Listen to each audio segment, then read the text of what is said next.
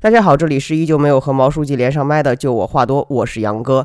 本期我们继续减肥的这个话题，今天核心来聊一下怎么吃以及怎么练。大家也可以添加就我话多的微信小助手来跟我聊一下本期你们感兴趣的内容，或者是往期一些内容。我们的微信是勾 whd 一一，就我话多的拼音首字母后面是一一两个数字。就我前面用比较长的时间来去跟大家科普一些瘦身。或者叫做减重的基本科学原理，还有一些减重的心态。其实针对减重的心态聊的比较多的原因是，我觉得网上已经有各种各样的比我要科学和系统很多的关于如何吃和如何运动这两件事情的教学类的内容。但是针对于心态类的，其实也有很多，但我觉得非常不适用于我们普通人。就基本上网上大家看到的来宣扬减肥的一些观点或者是心态，都是什么？你活了一辈子，你不想看一下？瘦呃，就是瘦瘦下来之后的自己吗？或者就是什么，你不想穿一穿什么 S 码的衣服吗？或者就是你不想真的就成功那么一次吗？就说的特别的励志，但是这些东西没有用。就是你当时看到的那一下是非常的燃的，但是这种东西就有点像精神鸦片，就是你吸那一口的时候，你可嗨了，你觉得对我就是要做不一样的自己，然后你试了，你发现啊那，不好意思，对不起，我做不了不一样的自己，然后你就放弃了，那有啥用呢？就我觉得这些观念不是不对，但是这些观念很难陪伴我们走完减重的全过程，基本上我们就靠它开了个头，它就是一个 trigger。你看到了一个很燃的视频，啪，我就开了个头，因为燃是一种瞬间的情绪，就你啊一燃，我开始第二天跑十公里，放弃了，那有啥用嘛？对吧？就是，所以我核心呃想强调的是，我在网上看到比较少的，就是到底要以一个怎样的心态和态度去面对减重这件事情，就是不要那么的极端。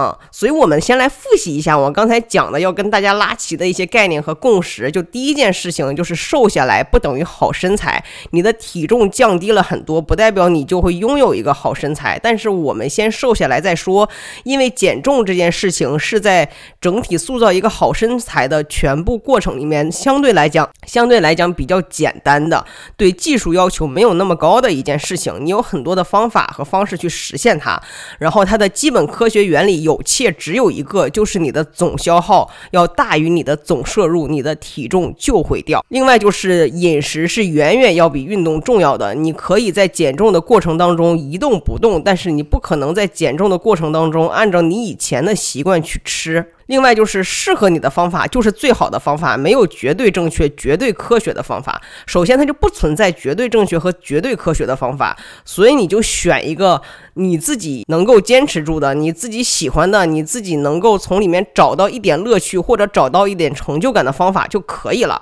然后最后就是关于心态的部分，什么我坚持不下来怎么办？不要紧，我们都是普通人，普通人坚持不下来太正常了，坚持不下来没有问题。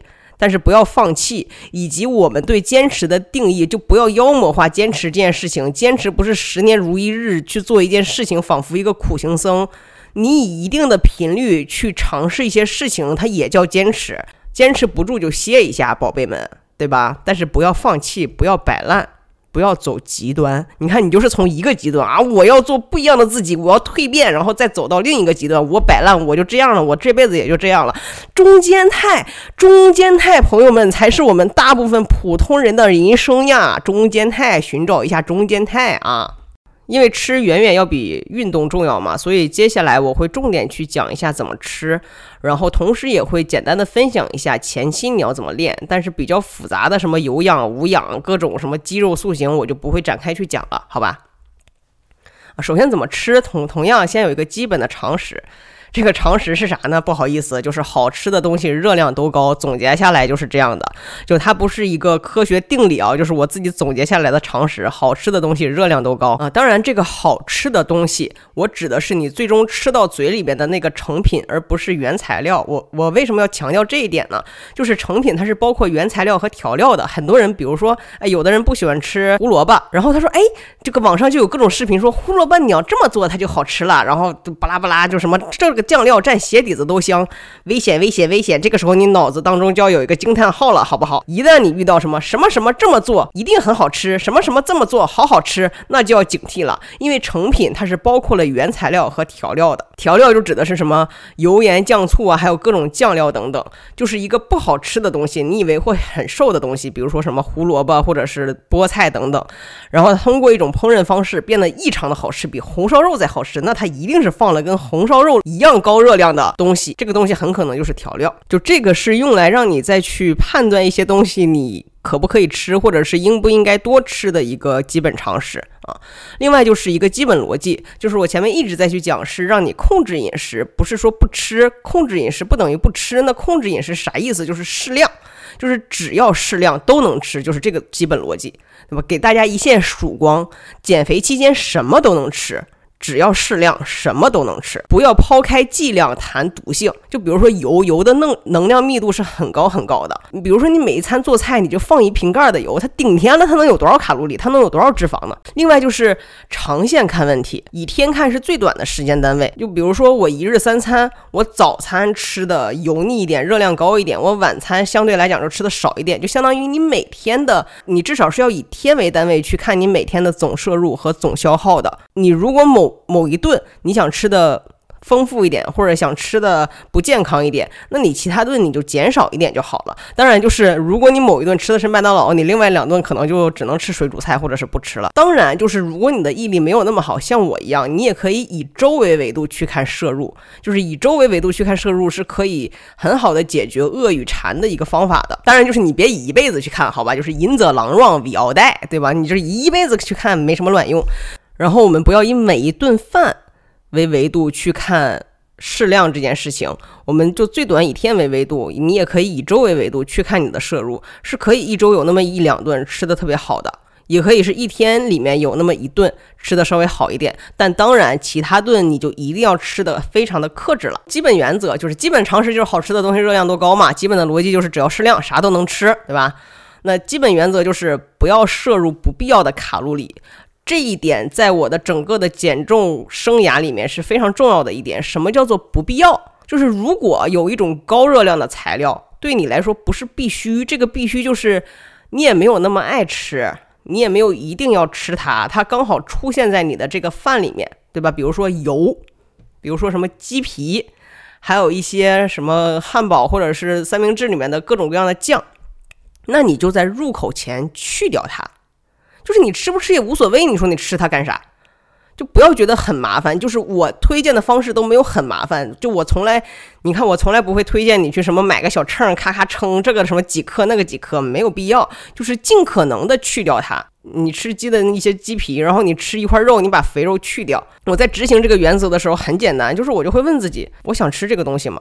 比如说我今天吃了一个黄焖鸡，黄焖鸡我也吃啊。我吃黄焖鸡的时候，黄焖鸡上有鸡皮，我想我我想吃这个鸡皮吗？好像也不想吃，我只要能吃到黄焖鸡，我就很开心了。那我就把鸡皮咬出来吐掉就好了，它没有很麻烦。我喜欢吃它吗？我一定要吃它吗？那，没必要。嗯，那就算了，放弃它，把它去掉。然后大家一定会面临的一个问题就是饭扫光，就是很多人就差那么一两口饭了，就扒拉扒拉算了，就可能一顿一两口，你一周的省下来的每一顿的那一两口，很可能就够你吃一顿麦当劳的了。但你每一顿的那一两口，其实对你来讲没有什么额外的收益，或者是特别高的一个喜悦感。所以解决饭扫光这件事情，我的一些解决方案就是一一个呢就是慢点吃，我慢点吃的方式就是每一口我会嚼十五下。然后我差不多吃到一半的时候，我就每吃一口的时候，我会问自己：哎，饱了吗？好像饱了，饱了就算了吧。这是一种方式。另外一个呢，就是少吃多餐啊，但是不是每个人都有条件去少吃多餐的，就少吃多餐也可以是解决饭扫光的一个方式。然后我少吃，当时我也是选择比较简单粗暴的方式，就是我会数口数，我会说好，我每一顿只吃五口饭。当然我那个口是很大的，就我真的没有那么自律，我觉得我那一口能巨大无比，对，但是我就吃五口，慢慢的我这五口的每一口的容量就慢慢的会减少，然后少吃多餐，我基本上是以少吃为主，没有多餐，嗯。另外就是一次少盛一点儿，就是你每次盛饭的时候吧，你就少盛那么一勺半勺的。其实你吃的时候你也感觉不到，你也一碗饭都吃完了。就少盛一点，可能是最有效和最直接解决饭扫光这个方式的这个问题的方式。然后还有一个很有效的方式，就是无论你吃什么，你都用筷子不用勺。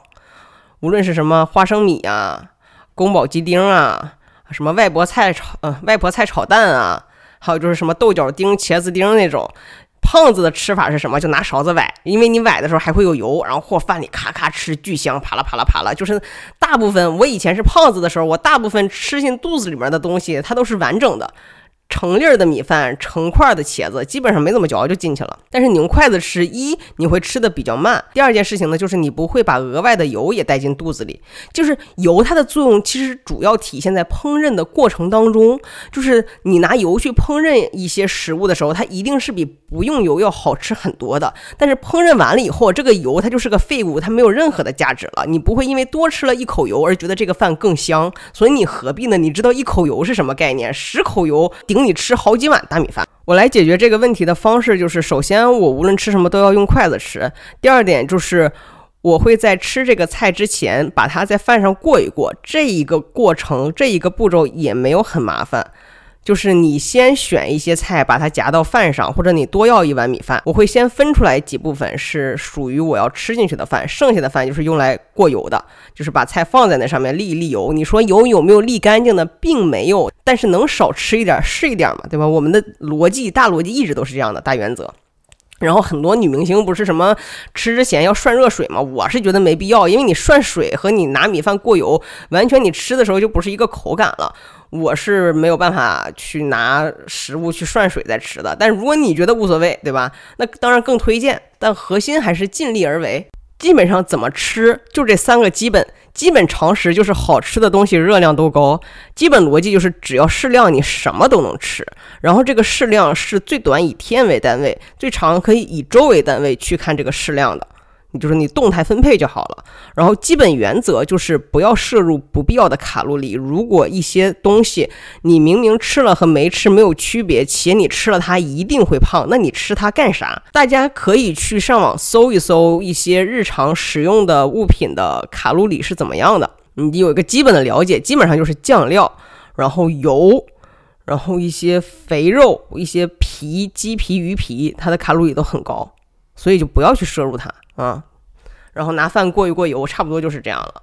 然后在整个吃的过程当中，大家一定会遇到几个问题。我不确定谁先谁后，我就按照我自己经历的顺序来去给大家去解答这些问题，好吧？第一个问题就是我太饿了怎么办？就是所有减肥的人一定会经历的，就是饥饿。因为大部分人上来就是热情高涨的想要减重，所以饮食控制的非常的严格。就非常很极端的，要不就是什么吃水煮菜，要不就是什么晚上不吃饭，就这种。所以你，那你肯定会饿。你的胃每天装的本来是一百单位的食物，然后你啪叽它就变成了五十单位，它能不饿吗？而有的时候你都会胃饿的抽抽。针对太饿了怎么办这个问题，第一步我们要先具备分辨是饿还是馋这件事情的能力。我现在想吃东西，这个感受，这个欲望，是因为我特别的饿，还是因为我特别的馋？怎么去区分？很简单，你就问自己，你一定会有那个场景，就是你饿的场景一定是我靠，好想吃烧烤，好想吃火锅，好想吃螺蛳粉儿。那你就去问自己，我此刻如果不吃螺蛳粉儿，我吃别的东西我还想吃吗？这个东西你都不用举什么黄瓜、西红柿这种你不爱吃的东西，对吧？你就说我此刻我不吃螺蛳粉儿，我此刻我就干吃三碗大米饭，我想不想吃？如果你还想吃，那大概率你就是饿了。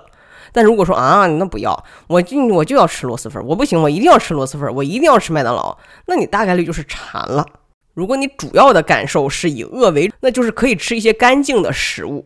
这个干净的食物指的可不光是黄瓜、西红柿，就我们不举极端的例子啊，我们这是一个实践课程，不是一个理论课程。个黄瓜、西红柿我也不会在这里面举出来。当然，如果你只吃黄瓜、西红柿，你也 OK，那当然好，对吧？但我们尽力而为嘛，所以就是。干净的食物，比如说牛腱子、鸡胸肉、去皮儿的鸡腿肉，就是网上有那种卖的那种速食的那种即食的牛牛腱子、鸡胸肉，你也可以自己去买，因为鸡胸肉很好做，你把它拿水里煮一煮，或者扔烤箱、扔空气炸锅，你甚至拿微波炉都能把它做熟。就我上大学的时候，我的寝室就也没有锅呀啥的，我们那个就只有微波炉。我拿微波炉做过小米粥，还拿微波炉做过鸡胸肉。就只要你真的想，你真的想去解决这个问题，一定可以去解决的，好吗？就是如果你以饥饿为主，你就吃一些干净的食物。这里面我不展开去讲什么叫做干净的食物，你就可以简单的把它理解为一些精瘦肉。牛腱子、鸡胸肉、去皮鸡腿肉，然后包括蔬菜，你就随便吃，尽量不要吃水果。大部分的水果啊，同理就是越好吃的水果卡路里越高，而且它里面有很多糖分啊等等，还不抗饿。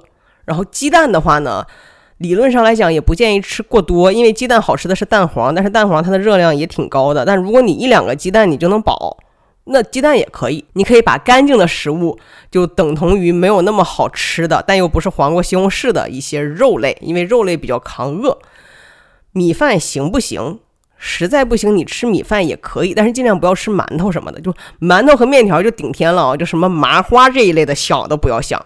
啊，包子这一类的想包子、馄饨、饺子，no 不可以。但是什么馒头呀、米饭啊，在你饿的时候是可以吃的。为什么在饿的时候，我建议你去吃一些干净的食物？因为你很饿，所以你大概率会吃很多。如果这个时候你去吃麦当劳，你去吃饺子、包子的话，你就会过量的摄入。但你去吃牛腱子、鸡胸肉、米饭这些本来也不咋好吃的玩意儿，其实你吃一吃你就饱了。当然了，你也可以选择坚持住不吃。就是我在最初期不吃晚饭的时候，其实我也是很饿的，但是我不馋，我是属于那种可以扛饿，但是我忍受不了馋的那种人，所以我当时的选择就是饿，但是我不吃，我就是饿的已经晚上睡不着觉了。我的解决方案是啥？可以跟大家分享一下。一是无论我前一天晚上。饿的睡不着，到凌晨两三点去睡觉，我第二天早上也一定会七点钟起来。这样的话，大概率我第二天就会比较困。当然，我是一个睡眠比较好的人啊，我从来不失眠，除了饿的睡不着之外，我第二天早上七点钟也会起来。当然，促使我起来的这个动作，并不是我多有毅力，而是我会故意的把我的健身课放在早上八点到八点半之间。我是一个很信守承诺的人，既然我约了课，我就一定会到。所以是这种外在的动力，我自己设置的一些客观的驱动力，让我早上第二天七点钟可以起来的。然后我前一天晚上是怎么熬过去的呢？就是怎么熬到可以睡觉的呢？我去看吃播，我不会去看那种。很过分的吃播，就是吃的很难受的吃播，我也不会去看那种很精美的吃播，我就喜欢看别人吃盒饭。就是每个人选择的不一样，我只分享我自己的经验，因为我就喜欢吃盒饭，我这人也吃不了什么就高贵精致的东西，我就喜欢看别人吃盒饭，什么公交车司机吃盒饭，农民工吃盒饭，然后各种探店十三块钱自助小盒饭，这个心理状态是这样的：当你看他吃第一个的时候，你会很馋。你会也想吃什么红烧肉盖饭呢？什么茄子豆角盖饭呢？当你看了十个、十五个，我当时每天晚上看两个小时的吃播，你看了两个小时的吃播之后，你就觉得你都吃过了，哎，我好像也差不多了。然后那个时候基本上两三点，然后加上我本身也不是一个会失眠的人，我怎么着我两三点我也睡了。然后第二天早上我会吃的比较好，这个粥啊、包子呀这些东西，可能有的同学这里面会有疑问啊，就你凭啥第二天早上能吃包子？那我前一天晚上吃是不是也行？也行啊。如果你前一天晚上吃了什么包子、饺子这些东西，那你前一天的早饭跟中饭你就别吃或者少吃点。因为我当时就是以天为维度去看适量吃这件事情的，去控制饮食的，所以我每天早上就是想。吃啥吃啥，因为早上吃完了之后，我又要健身，然后我要经过一天的工作，所以我早上会吃的特别的多。然后到晚上的时候，我就一口都不吃。当然，你也可以反过来，我也认识一些人，他是不吃中午饭，然后早上跟晚上吃，就看哪一种方式你能更好的去执行。对于我来讲，就是早中吃，晚上不吃，我可以很好的执行下去，同时我不会发生心理上面的波动，就是我的这一天是以一个自律的结尾而结束的，然后我第二天早上又是以饱餐一顿开始的，这个对我的心理状态会特别的好。减重最重要的就是你的心态是什么样的？什么科学方道理谁不懂？谁不知道七分吃三分练？那不这这不是意愿度的问题，这就是做不到啊！这做不到核心的点不是因为你不知道怎么去做，太多这样的教学指导了，而是你的心态没有摆好，然后你就放弃了。所以就是我核心会去去尝试那些能够让我心态平稳，然后不会心态爆炸的一些方式。我总结下来的就是晚上不吃。刚才我们已经解决了饿的这个问题，那第二个问题呢，就是如果你发现你是馋，其实你也没有那么饿，但是你已经就像一个出家人一样，每天吃的清汤寡水或者吃的特别干净，已经吃了很久，你嘴里没味儿。就比如说我口特别重，我一定要吃大油、大盐、大辣，我就是馋。啊，我就是想吃一些辣的东西，怎么办？那你就可以以固定的频率去解馋。这个固定的频率，我这里设置的是以周为单位的去看这件事情。比如说，我当时是每个周末两天，我都要去吃一顿好的。这个好的主要的作用是解馋。那我为此付出了什么，或者做了什么样的准备呢？就是我会在周一的时候就想说，哎呀，我这个周末要去吃啥？其实我喜欢吃的就那两样，什么兰州拉面。啊，羊汤、火锅，就是再再再再不就是什么汤泡饭，就我知道它不对，所以我日常不吃汤汤汤泡饭的。就我当时就是选择的是每周末周六跟周日各吃一顿好的，但我那一天就只吃那一顿饭，我会让自己睡到自然醒，基本上就是中午了，然后磨叽磨叽，特别饿，然后就去吃那一顿好饭，吃完饭过一两个小时去健身。然后我就开始不吃了，就那一天只吃一顿，但对我来讲就够了，因为我满足了，就是我获得了一些东西，所以你让我去失去一些东西或者牺牲一些东西，我愿意。然后我也是有动态调整的，就有的时候我可能坚持不到周六。就可能周三或者周四的时候，我就哇不行，我就一定要吃面条，面条上面放辣椒放醋。在最开始，我会把它当成一种失败，就我说，哎，我没有坚持到周六。后来我想说，那就反正一周两次，为啥一定是周六周日呢？那有的时候那就是周三如果吃了，我就我周六我就不吃了呗。我周六就是正常的吃的健康一点，然后我周天再去补一顿。对吧？就是动态调整，适量就好了。我嘴馋的办法怎么办？我的办法就是吃，只不过我是固定频率的、克制的去吃。克制的去吃的意思就是吃的那一顿我没有克制，但是我那一天就完全克制，就不吃了。是因为我是一个比较懒的人，所以我没有去计算每一顿的卡路里。不是说你那一天你解了馋，你那一天一定一口其他的东西都不能吃，取决于你还剩下多少卡路里可以去摄入。但是这个东西非常的复杂，你要去看你当天的消耗，你要去看你的基础代谢，你有没有运动，你总共消耗了多少卡路里，你吃了多少卡路里？哎呀妈呀，这件事情太复杂了。我的建议呢，就是你按照你自己能做到的去做。比如说你没有办法去做到，我一天就只吃那一顿好的，我晚上有点饿了，我再吃两口面条，我再吃两块鸡胸肉，行不行？行，你去看一下体重，如果体重在以周为单位的情况之下。不是上涨趋势的，你就可以那么做。嗯，这里面补充一点的就是关于称体重的这件事情。其实我后面也会讲。我个人的建议是在最一开始减重的时候，大家每天都称体重。无论你那一天有没有暴饮暴食，无论你那一天有没有吃的很健康，为什么？因为你要去了解自己的体重变化，这样你后面再发生类似的情况，你心里就有底了。就很多人是属于，哎，我今天暴饮暴食了，算了，就是我不称体重了，我隔个三五天再称。万一你三五天再称，你的体重还是涨的，你心态就炸了。啊，关于称体重这件事情，我等一下就会讲到，大家先稍安勿躁。就是我们先来解决嘴馋的这个办法。嗯，另外就是大家可以去找一找相对来讲热量没有那么高的，但是有同样口感或者是味觉输出的一些食物。就比如说我，我就是口重，就是喜欢吃重口的东西，酸的、辣的、咸的这些东西。嗯，我后来发现，哎，辣椒酱拌大米粥好像也不错。首先，辣椒酱拌大米粥。卡路里也很高，但是它一定要远远小于兰州拉面和火锅。就是我，我不是说辣椒酱拌大米粥它很健康，我只是说辣椒酱拌大米粥相对来讲比火锅热量少，且我依旧觉得它好吃，那我就选择吃辣椒酱拌大米粥，对吧？我就是，哎呀，尽力而为啊，就是吃自己喜欢吃、热量尽量没有那么高的东西。然后，无论是你太饿，或者是你太馋。你大概率都会经历一件事情，叫做暴饮暴食。定义一下这个暴饮暴食啊，就我这里讲的暴饮暴食，指的就是一顿饭吃特别特别多，而不是持续每天每顿都吃特别特别多。这个特别多指的是大于等于你减重之前的食量。就是如果你是持续多天每顿。暴饮暴食，那你可能要去看医生。我不确定是看心理医生还是去看正常的医院的那些医生。但是这种叫做病，这已经是病了，就跟抑郁症是一样的。我这里的暴饮暴食指的就是你一下子一顿饭吃特别多，这个就还没到病的那个阶段。然后，首先，如果你暴饮暴食了，就你一顿饭吃贼多，吃的可能比你以前还多，第一件事情不要催吐。我在最开始讲我对药物的一个态度的时候，我就提到了，就是不要走捷径，人生没有捷径，朋友们，my friends。当一种讨巧且对自己身体有损伤的方法出现，你一旦形成依赖了以后，后果是不堪设想的。不要尝试。我们在最开始已经共识了，我们是普通人。你不要觉得我就催吐这一次，我下次不会了。如果你催吐了，你吃到了好东西，你吐出来了，你的体重没有长，你怎么可能没有下一次呢？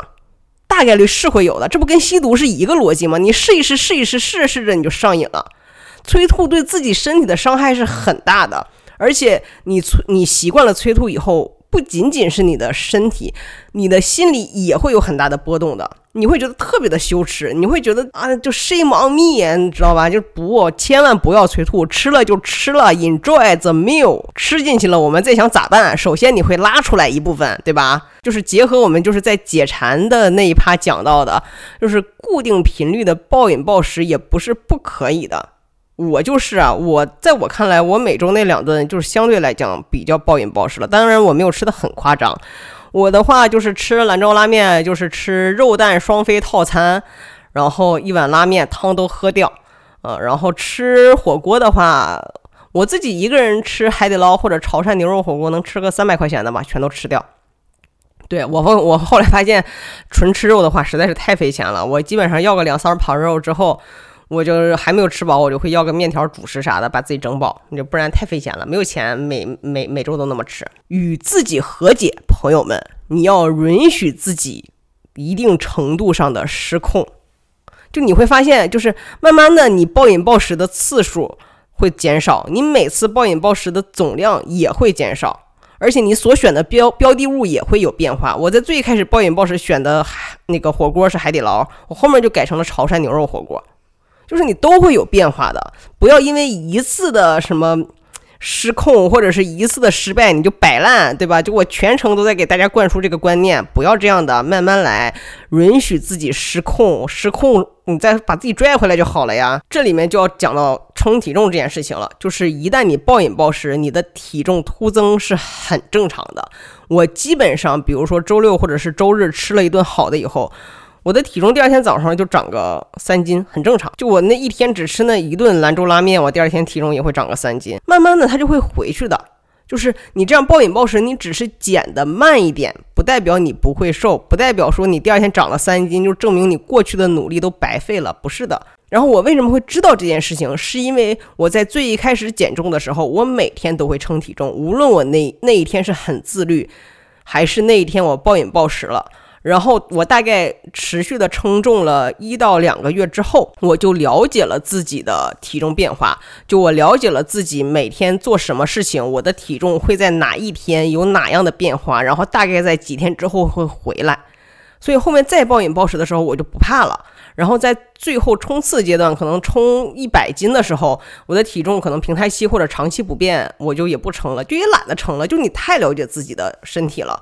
你通过看镜子里的自己，或者是通过衣服的松紧，你就知道你的体重有没有变化。那个时候你就不会痴迷于每天都称体重了。但是这是我的方式啊，就网上有很多人会去建议说你不要每天称体重，什么心态会崩。我个人的建议是你在初期的时候你可以称，因为因为初期本身你的体重应该就会掉的比较快，所以你看的时候会比较有自信。然后等到你暴饮暴食的时候，你去看体重上涨，你也没有那么的崩溃。所以我建议大家在初初期的时候每天都看体重，这个每天都看。看体重不是看你瘦了多少，而是你要了解自己的体重变化，你要了解你每天做了哪些事情，没做哪些事情会让你的体重产生什么样的变化。然后你这样要看一个月以上，你去看趋势，你才能总结出来一天一定的经验。你光看一两天的没啥用啊。关于怎么吃，差不多我想分享的就是这些了。然后最后我们来简单的去讲一下怎么练。其实我个人是非常喜欢锻炼的，无论是有氧还是无氧。但我猜目前喇叭前的你应该是没有办法改到锻炼或者是运动的乐趣的，所以我讲一些最基础的原理，就是便于你上手或者是开始的，或者是了解的。你不上手，我前面也讲了，其实也行，你不运动也行，只要你能控制好饮食。就是首先来讲减重这件事情，就是如果是你单纯只是想降体重的话，有氧运动它的效果是远远大于无氧运动的。前置背景是，如果你想减重。吃是比运动要重要很多的，你甚至可以不运动，但一旦你想运动，且通过运动这种方式来降体重的话，那我更建议你去做有氧运动，而不是去做无氧运动。这个时候，很多人就要问了：什么是有氧运动？什么是无氧运动？首先，你去搜一下，就是网上有各种各样的。解释简单来说，有氧运动与无氧运动不是靠运动项目来区别的，但是可以简单的把某一类运动当做有氧运动，把某一类运动当做无氧运动。这里面具体的科学逻辑或者是科学定义，大家可以自己去查。基本上你可以把跑步、游泳这些当做有氧运动，然后把举铁这些当做无氧运动。然后嗯，可能就会去问了，什么刘畊宏、帕梅拉，什么这个塔巴塔、HIT 这种是属于有氧还是无氧？理论上来讲，如果你做的很标准，尤其像塔巴塔这些，它其实是无氧运动的。但是它到底是有氧运动还是无氧运动，其实取决于你怎么做。就是如果你就是动作上跟着的差不多，然后但是没有严格的按照人家的频率、节奏跟强度去做，大概率你做的就是个有氧运动。也有可能只是动一动，甚至都不能称之为有氧运动。嗯，这个就是有氧运动与无氧运动的区别。你就简单粗暴的去记，跑步、游泳这些都是有氧，举铁这些就是无氧，塔巴塔这些也算是无氧吧。然后刘畊宏、帕梅拉这些大概率你做起来应该就是有氧运动。然后对于有氧运动来说，时间是比强度要重要很多很多的。就是跑一个小时肯定是比跑十分钟或者十五分钟效果要好的。无论这十五分钟里面你的配速是多少，哎，就配速啥意思？就是你一个小时跑五公里和你五分钟跑。三公里，我举的极端一点，那一定是一个小时跑五公里的这这个效果会更好。尽量，如果你要去做有氧运动的话，时间就是半个小时起跳，但是十五分钟也不是不行。我说我说半个小时起是说你做有氧运动做超过半个小时，你的效果会更好。但是你如果从来没有运动过，你又想尝试一下去运动，那你可以先从十分钟、十五分钟开始，就是你先习惯它。就我们在前面不是讲了吗？你先习惯运动。你在习惯长时间运动，然后你在习惯长时间高强度的运动。我现在讲这些，你没有体感，你动着动着你就有感觉了。如果有一些人是想做无氧运动，就你想撸铁，对吧？这咔咔想练肌肉，就是不要担心举铁会让自己成为金刚芭比。对，就这个主要是针对女生说的。就是我周围有很多女生朋友会问这些问题，她特别担心说，那个我天天搁那儿撸铁、深蹲啥的，会不会让自己变成金刚芭比？然后会不会说什么腿粗什么玩意儿的？你 don't worry，好吧，don't worry，不会的。我已经做无氧运动撸铁。做了三年了吧，然后每周是至少三次，我也没练成这样。人家那都是要吃药，是要吃药才能达到那种什么金刚芭比或者是腿粗的那种效果的。不要担心，绝对不会。针对举铁，我就简单去讲一下啊，因为毕竟如果你是要减重的话，还是有氧运动的效果是远远要大于无氧运动的。第二点就是，如果你要动的话，我建议你尽量选择原生态的运动。我会觉得。经过时间的磨砺，能够流传下来且有很多受众的运动，它大概率是好的，或者是它大概率是普世的。无论是说它的参与门槛，还是说它的伤害，就如果一项运动它对人的伤害特别的显而易见，然后是个人只要去做这项运动，他都容易受伤，他怎么可能会存活在现在呢？怎么可能有这么多人去运动呢？所以我的逻辑是一项运动。如果它存在的时间足够的长，参与的人足够的多，参与的人里面就是各种各样的人群都有，那大概率证明这个运动是普世的且适合我们这种普通人的。你看，你像比如说攀岩，它可能存在的时间也久，但没几个人参加，那是因为它危险啊。还有什么蹦极、什么跑酷这种，还有一些运动就是最近几年流行出来的各种各样的操，我也不知道它靠不靠谱。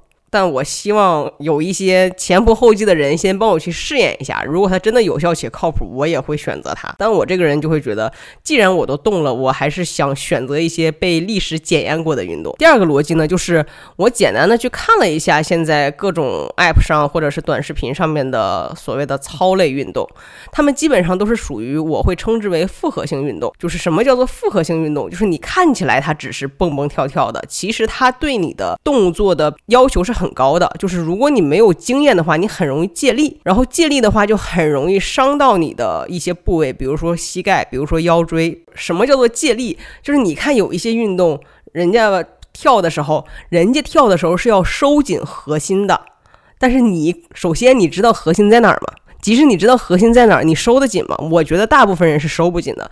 如果一些蹦蹦跳跳的运动，你又没有办法收紧核心，那你大概率就是在伤你的膝盖。然后有一些练腹部的动作，啊，就各种卷，各种什么仰卧起坐，你如果没有按照正规的动作去做，你大概率就是腰借力，你伤的就是腰。然后这些人在教你去做操的时候。即使他有强调说大家要收紧核心，你就那强调是强调，你也得能做得到啊。就你以为你收紧了，其实并没有，你旁边又没有一个人，没有一个懂的人去帮你去看你是不是有借力。那这件事情我觉得还是有一定风险的。另外就是这种什么操类运动啊，很多动作你没做对等于没做，就是你看起来人家做着很轻松，那是因为人家核心在用力，你你做的是很轻松，你就真的做的很轻松，你哪儿都没用力，你就摆摆姿势。很多人说啊，就是什么跑步是不是伤膝盖？跑步如果你没跑对，很有可能是伤膝盖的。但那指的是长跑运动员，或者指的是跑步运动员，他是要以极大的强度、极高的频率去做这件事情，才会伤到膝盖的，而且。在那种情况之下，我们聊的就不是什么运动会不会伤伤身体，我们聊的已经是运动损伤了，就是所有的运动员身上都有伤，那与我们无关，咱就咱都达不了那个强度，好吧？这就跟你举铁什么幻想自己可能会成为金刚芭比一样，你想多了。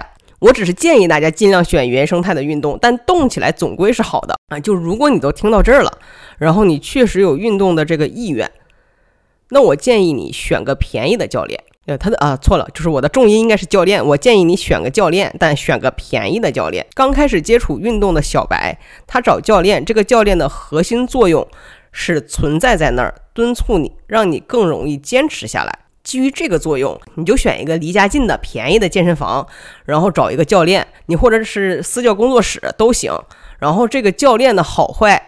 你其实你在前期的时候根本没有办法去分辨，而且基本上你刚开始运动，你说你找一个教练，你说我想要减肥，他就是带你去做一些什么塔巴塔或者是 heat 的这种运动，就是他就站在那儿，然后教你去做一些运动，就看着你做，你就也不需要他具备什么样的技能，他只要知道那些动作，然后能够帮你盯着点儿，说你别借力或者是别有一些呃身体上的损伤就可以了。朋友们，谁花钱谁是大爷，你可以给你的教练提各种各样的需求。就为什么提这一点，就是很多人放弃是因为他去上了一节私教课，然后发现我特别累，然后他就放弃了。你可以不那么累啊，就是不是让你气喘吁吁的，就是好教练。你多跟教练提需求。我建议大家在续课或者花钱之前，可能第一次续的时候不要续那么多节，就尽可能续少一点，不要贪便宜，什么咔咔续个一百节没有必要，可能续个三四十节，然后你就给他提需求，你说我不想那么累，气喘吁吁的。然后我就想每天动换动换也行，对吧？就是你先保证你能够练下来，不断的去跟你教练提需求。可能你做了一两个月，或者是做个几周，你想强度再高一点，就跟你教练讲强度高一点。最后说一点，就是希望大家都能够去享受成为更好的自己这个痛苦的过程。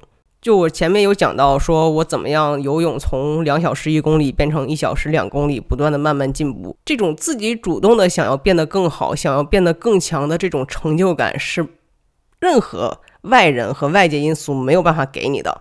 当你健身差不多一两年之后，你是可以感受到你的意念对肌肉的控制的。我想让哪一块肌肉动，我就想让哪一块肌肉动。同样的一个动作，硬拉或者是什么划船，你可以就用胳膊，你也可以用背，你也可以用腰，但是你可以去控制这件事情，非常的爽。这个就不不做过多的展开了。就是如果大家对运动这件事情本身感兴趣的话，我后面可能会单独去开一期专门去讲运动这件事情。但我们本期核心还是去讲减重这件事情啊。另外讲一下，就是本期播客没有任何利益相关，好吧？本期播客没有任何利益相关。今天我们就到这里，下期见，拜拜。